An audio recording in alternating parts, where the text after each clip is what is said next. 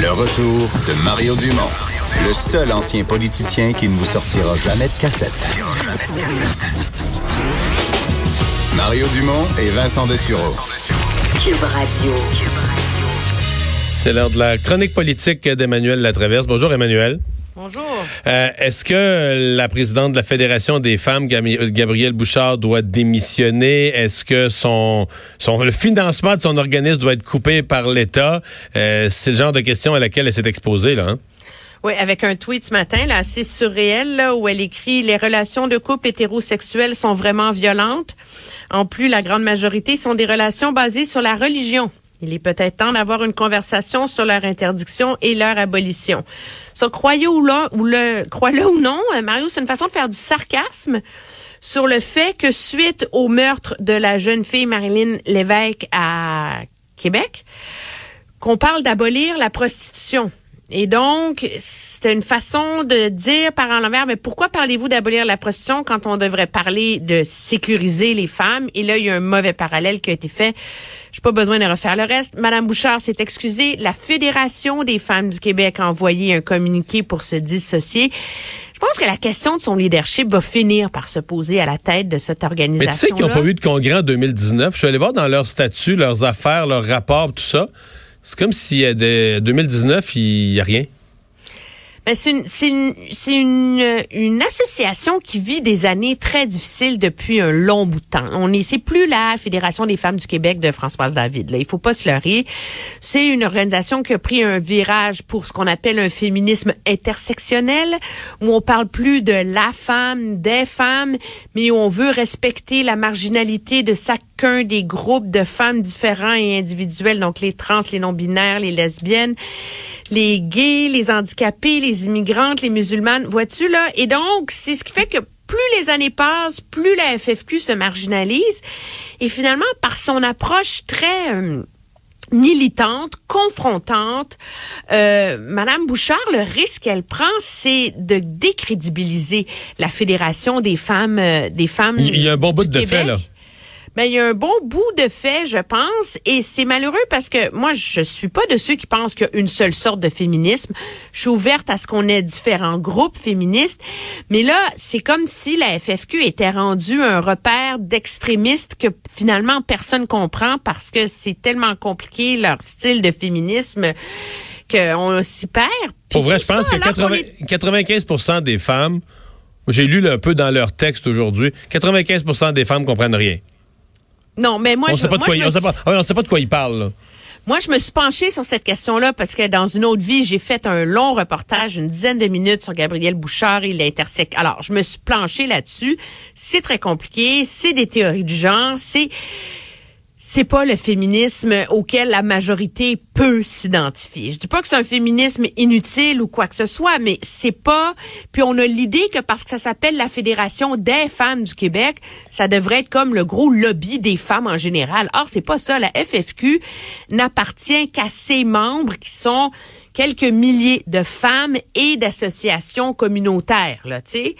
Mais c'est malheureux parce qu'on est en train de parler de ça une journée où le vrai débat a lieu sur comment nos, justement, tu sais, ce qui va au cœur de la FFQ, c'est comment nos institutions sont violentes envers les femmes en général. Et pour une fois, là, on a un exemple hallucinant avec ce qui est arrivé à Québec, là.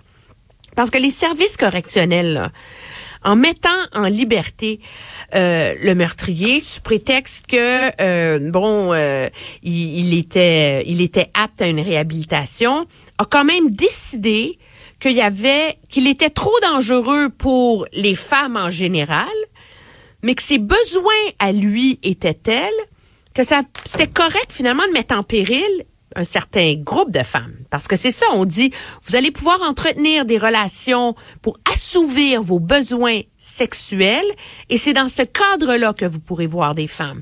Alors, ça veut dire qu'on juge qui est trop dangereux pour la majorité, mais pour avoir du sexe, là, c'est correct. Donc, en Imagine gros, en gros, tu dis la, la Fédération des femmes ou la présidente de la Fédération des femmes avec son tweet a détourné l'attention alors que c'était un des gros sujets du jour que la sécurité des non, femmes. mais c'est pire que ça, c'est que cette idée que les institutions puissent être violentes à l'égard des femmes, c'est un de ces combats que généralement on peine à illustrer dans la société.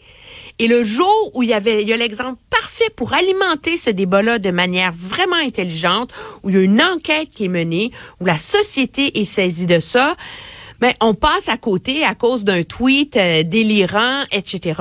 Je pense qu'il y a des questions qui doivent se poser à la Fédération des femmes du Québec sur jusqu'où est-ce que son militantisme marginal n'est pas en train de nuire à la cause plus grande. Ouais. Est-ce que le gouvernement du Québec doit y couper les vivres? Parce qu'elle reçoit, je pense, c'est 100 120 000. C'est pas, c'est pas gigantesque. En même temps, tu, tu disais tout à l'heure, elle représente des groupes marginaux. Moi, là, je vais, je vais m'inscrire en faux sur une chose. Je pense que la Fédération des femmes représente des groupes marginaux, mais lorsqu'elle veut aller chercher des subventions ou lorsqu'elle veut aller chercher de l'attention médiatique, tout à coup, elle prétend parler au nom de toutes les femmes. J'ai l'impression qu'on joue un peu sur les deux tableaux. là. Tu sais, C'est quand c'est payant d'être la fédération de toutes les femmes, on fait semblant qu'on l'est pendant quelques minutes. Peut-être, oui. J'ai pas vu la question sous cet angle-là. Est-ce qu'il faut couper les vivres à la FFQ? Moi, je suis pas prête à aller jusque-là.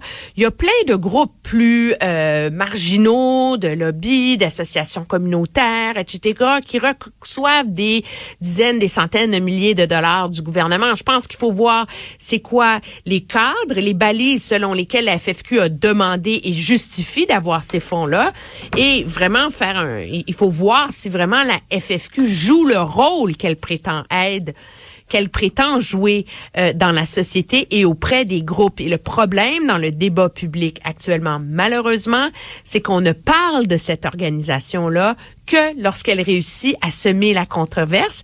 Et ça, c'est malheureux parce que ramène-toi à la marche du pain et des roses, à cette sensibilisation sur la, l'appauvrissement des femmes dans les années 90, etc.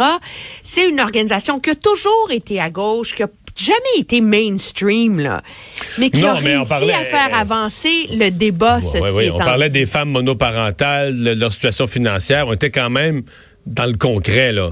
C'est- puis tout le monde comprenait c'était quoi les revendications, puis pour qui, puis pourquoi. Ben, C'est ça. Et là, maintenant, on est rendu dans une organisation qui dit qu'il faut pas s'opposer à la prostitution parce que certaines prostituées le font de libre choix. Donc, on, est vraiment dans une théorie qui est, qui est certes intellectuellement et universitairement légitime, mais qui, qui nuit, je pense, à la cause parce que, justement, elle peine à rallier la majorité des femmes. merci beaucoup, Emmanuel. Très bien, au revoir. Au revoir. Euh, et Vincent, oui, euh, nouvelle euh, qui est sortie cet après-midi. On va se parler d'un déblocage dans un grand dossier québécois? Ben, un dossier euh, qui, qui a traîné quand même longtemps. Eh c'est ce chien enragé qui avait fait six blessés. On se souvient en 2018, euh, quatre enfants, deux adultes. Donc une attaque euh, extrêmement violente. Euh, C'était À à, l'été Montréal 2018 Nord. à Montréal-Nord. Euh, mais ce chien, euh, on sait que ça, ça s'était retrouvé devant les tribunaux. Euh, Maître Anne-France euh, Anne- Anne-France Goldwater qui avait pris ce, ce dossier-là. Euh, sachez qu'il sera finalement eut- euthanasié dans les prochains jours. Ça a été euh, Donc, en, confirmé. euh, quasiment deux ans plus tard. Pratiquement. Ben, en fait, quasiment deux ans plus tard. Alors, on se souvient cette histoire assez triste. La chienne Chota. De l'argent bien dépensé devant nos, devant nos tribunaux et du, du temps de nos tribunaux engorgés bien dépensé. Merci Vincent, merci à vous. On se retrouve demain, 15h.